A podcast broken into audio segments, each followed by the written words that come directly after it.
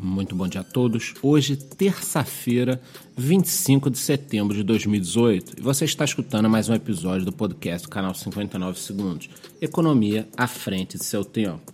Bom, meus amigos, essa manhã aí o preço do Bitcoin teve um pequeno dump. Na realidade, desde ontem, por volta das 5 da tarde, que o preço vinha ali segurando os 6,650, quase buscando 6.700 dólares. A gente teve uma pequena queda, ele foi caindo, caindo, não foi um dump específico, foi aquela queda aos poucos.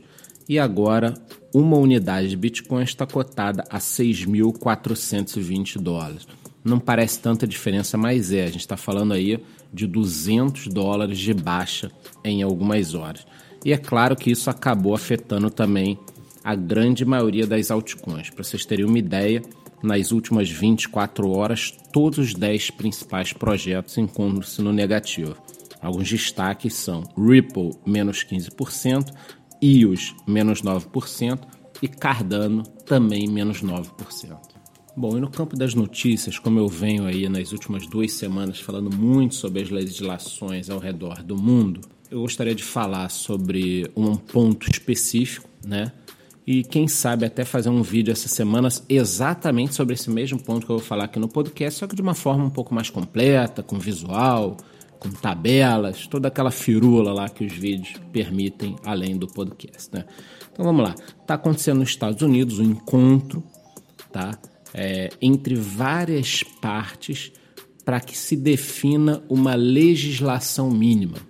E aí vocês vão falar, pô, mas você fica falando em legislação, Bitcoin e criptomoedas são algo libertário. Calma, sossega periquito. O negócio é o seguinte: se você não tem uma legislação mínima, você não atrai determinadas pessoas, entendeu? Então esse encontro, tá? Ele está sendo promovido por deputados, investidores, Câmara de Comércio Americana, projetos como Ripple, Circle, Coinbase então a gente está falando de várias partes que têm interesse em criar uma legislação mínima que não puna de alguma forma os investidores.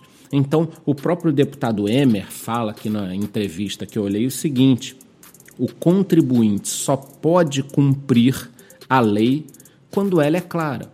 Então, muitas pessoas têm medo de adquirir criptoativos e de serem lá na frente penalizadas por algum motivo. Ou de fazerem um ICO nos Estados Unidos e a coisa não funcionar, não andar, a SEC acabar intervindo. Então, se o governo fizer uma lei, como eles estão falando, de mais ou menos ali três ou quatro pontos, com o mínimo possível, só falando o seguinte: isso pode, aquilo pode, aquilo outro também pode. Pronto, só isso. Quais os tipos de ICO que podem? Quanto o sujeito pode investir e quanto é o imposto? Então, assim, uma legislação mínima em que você vai atrair pessoas para esse mercado. Eu acredito muito nisso. Vou ficar de olho nessa reunião e nos próximos passos de todos esses indivíduos, porque eu acho que isso aqui sim pode criar uma nova corrida no ouro americano. Lembrando que eles têm lá todo o Vale do Silício com excedente enorme de dinheiro procurando bons investimentos, mas com algum tipo de futuro. Então vou ficar de olho aqui nessa turma e qualquer novidade eu trago para vocês via podcast ou via vídeo também. Por hoje é só, muito bom dia.